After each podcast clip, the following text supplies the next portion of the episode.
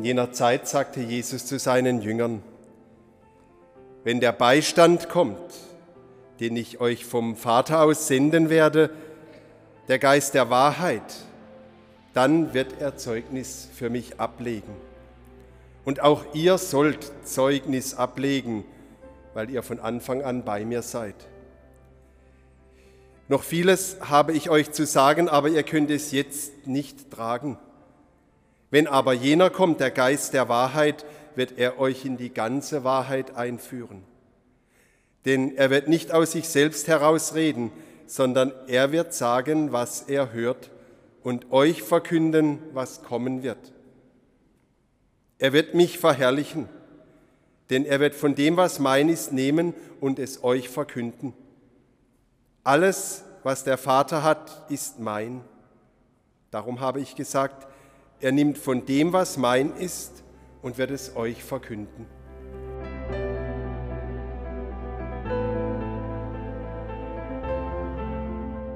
Jetzt hat es doch Geschenke gegeben zu Pfingsten, meine Lieben. Ich habe gestern und vorgestern nichts anderes getan, als Briefe zu beantworten. Und wo ich hinkomme, bringe ich was mit. Das liegt nicht an Pfingsten, sondern daran, dass ich am Pfingstsonntag vor 25 Jahren in meinem Heimatdorf, ja mit meiner Heimatgemeinde, die heilige Messe gefeiert habe und die ganz stolz waren und jetzt 25 Jahre danach ist ein Einschnitt vielleicht. Ich habe es nicht selber vorangetrieben. Das waren die um mich rum, die das so publik gemacht haben. Ja, es liegt vielleicht daran, dass ich mir damals den Spruch gewählt habe, der echt eine Herausforderung geworden ist im Laufe dieser Zeit. Wir verkündigen nicht uns selbst, sondern Jesus als den Gekreuzigten. Und diesen Schatz tragen wir in zerbrechlichen Gefäßen, damit deutlich wird, dass die Kraft nicht von uns kommt, sondern von Gott. Und das ist wirklich eine Herausforderung, denn der Priester steht überhaupt nicht im Mittelpunkt, sollte er nicht. Das, was wir heute feiern, ist das Entscheidende. Und trotzdem hat mein Team, mit dem ich hier auf der Rheinau zusammenarbeite, mir etwas geschenkt,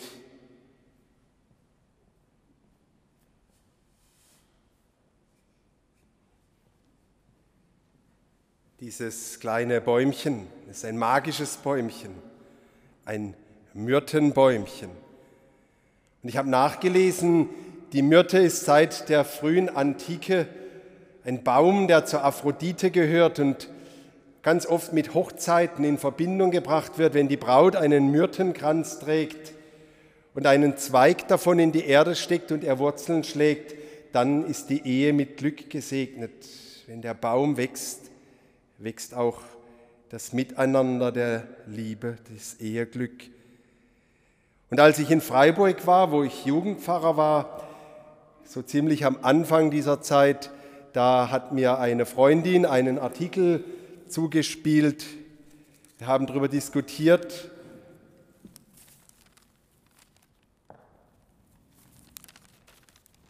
KJG, junge Männer haben dem Erzbischof einen Brief geschrieben mit der Überschrift Unsere Wurzeln trocknen aus. Ihr Glaube ist angefochten in dieser Zeit, in dieser Kirche, in dieser Situation.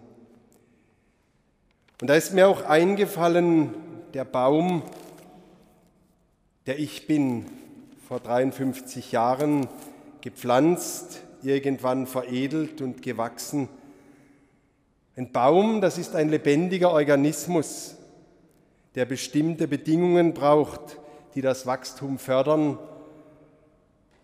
Und ich frage mich, woher weiß ein Baum eigentlich, wann er groß genug ist? Woher weiß ein Baum eigentlich, wie er die Krone ausbilden soll und wann er die richtige Form hat und wann es Zeit ist, aufzuhören, zu wachsen und Früchte zu bringen, zu blühen? wie er auf Einflüsse von außen reagieren soll, auf den Klimawandel und solche Dinge. Woher weiß ein Baum das? Er kann ja nicht denken. Ganz einfach, er hat einen Plan. Er hat Ein Strukturprinzip, das jeder Art eingepflanzt ist. Und das hat auch jeder Mensch. Das hat jeder Organismus, der lebt. Und ich denke, dass auch die Kirche so ein Organismus ist, weil, er ja, weil sie aus lebendigen Menschen besteht.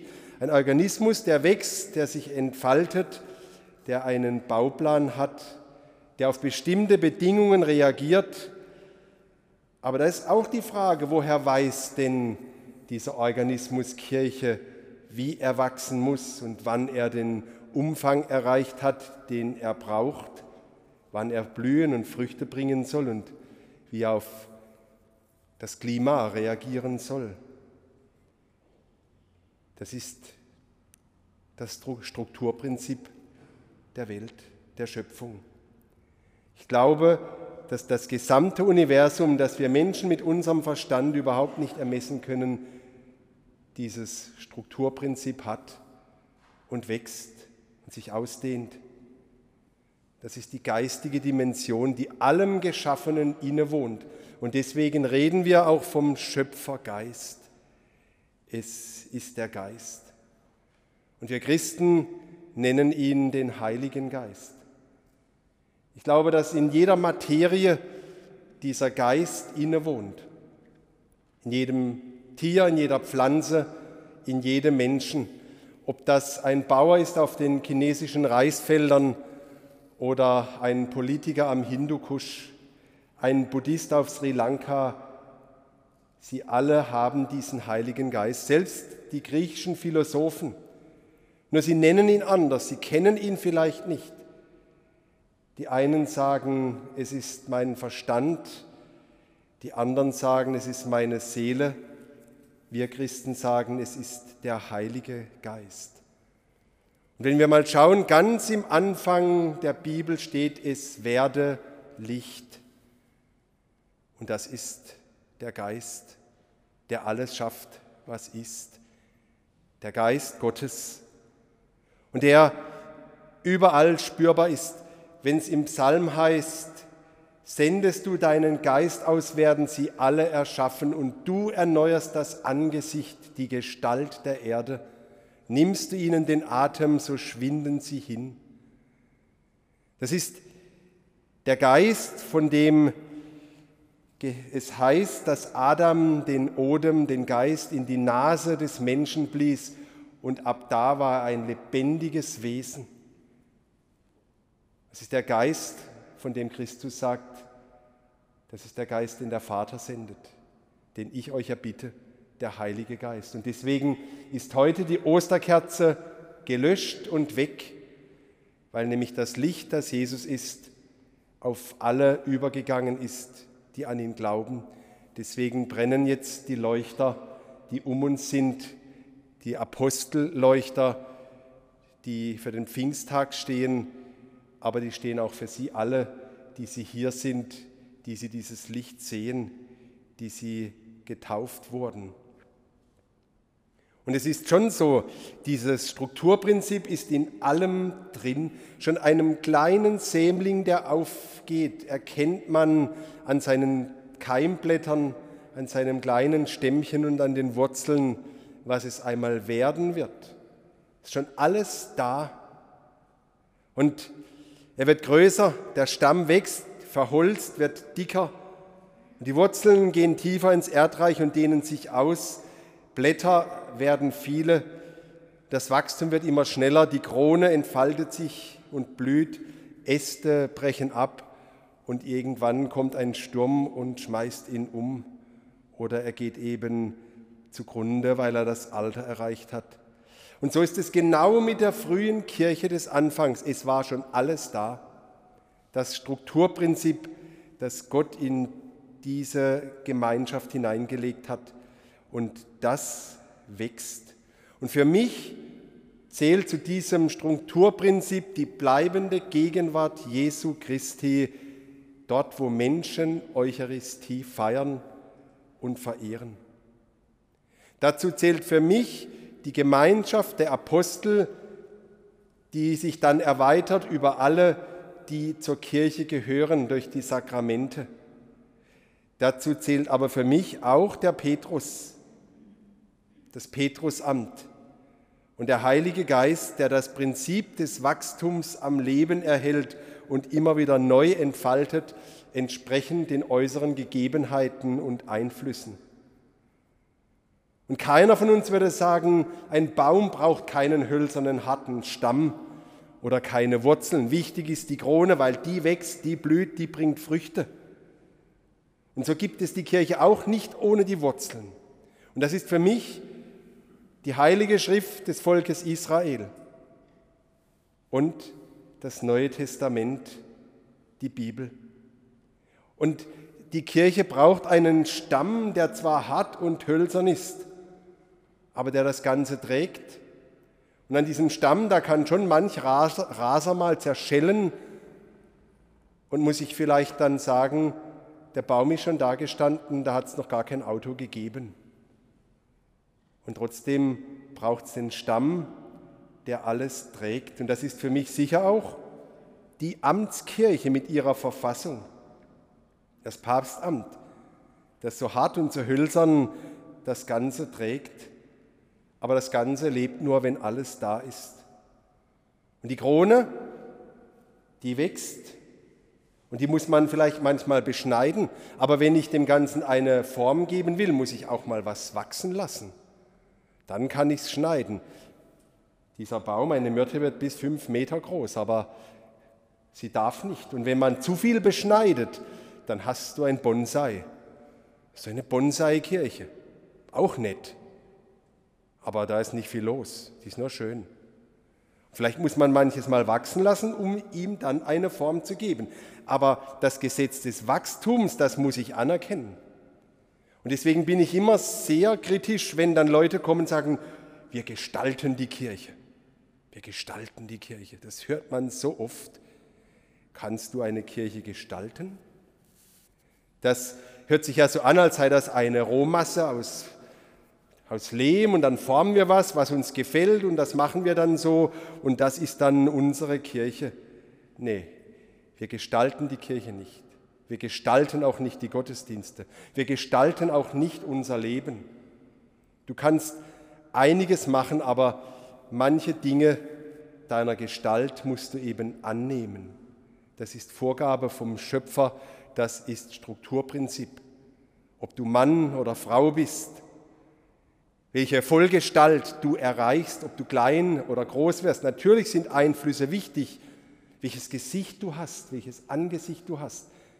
Und Sie merken ja auch, wenn man zu viel gestalten will, eine Schönheitsoperation nach der anderen, da ist nichts mehr von der Schönheit, die Gott gegeben hat. Er hat uns Intelligenz gegeben. Er hat uns einen Geist gegeben, mit dem wir vieles tun können.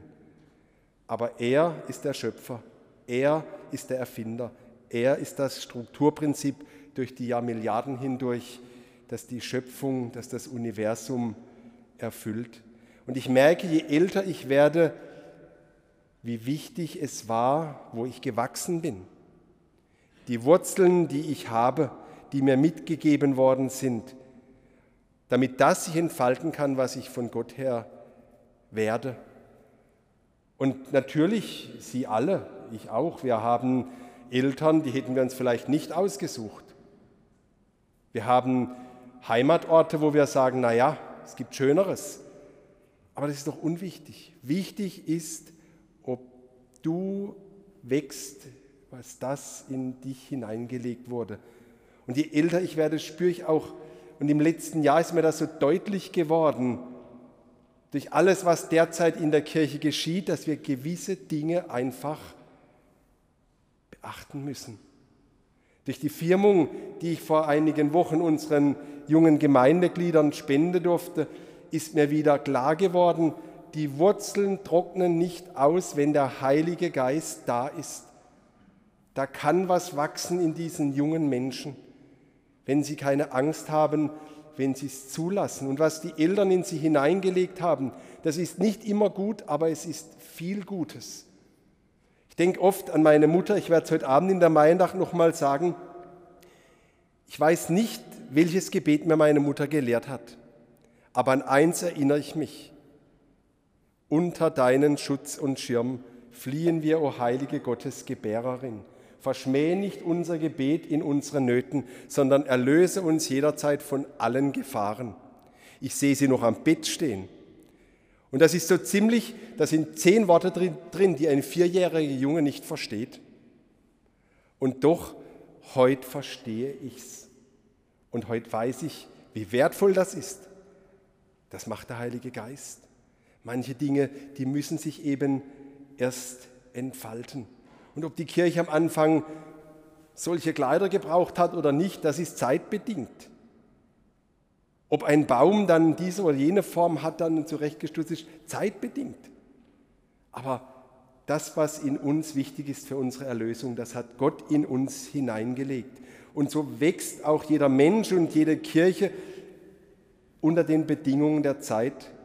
Und darum ist für mich wichtig, wenn Sie Enkel haben, wenn Sie Kinder haben, geben Sie ihnen einen guten Boden und schämen Sie sich nicht, auch manch Altes, manches, was vielleicht nicht dem Zeitgeschmack entspricht, ihnen mitzugeben. Manches versteht man erst, wenn man älter wird.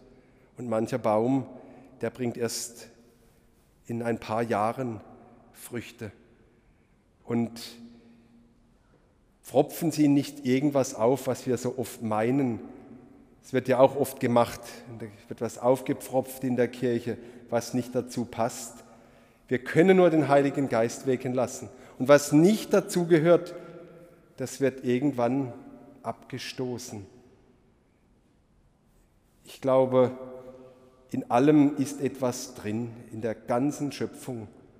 Und uns hat Jesus gesagt, der Heilige Geist wird uns das alles zeigen. Und darum bin ich auch froh, dass ich Christ sein darf. Nicht, weil ich als Christ ein besserer Mensch bin oder ein gescheiterer Mensch als andere, im Gegenteil, sondern weil ich hineinschauen darf bis auf den Anfang, auf den, der alles gemacht hat und zu dem wir einmal wieder heimkehren dürfen, der allem ein Strukturprinzip gegeben hat. Und Prinzipium heißt ja, das wissen wir alle, der Anfang. Der Heilige Geist, der wird uns immer wieder auf diesen Anfang führen.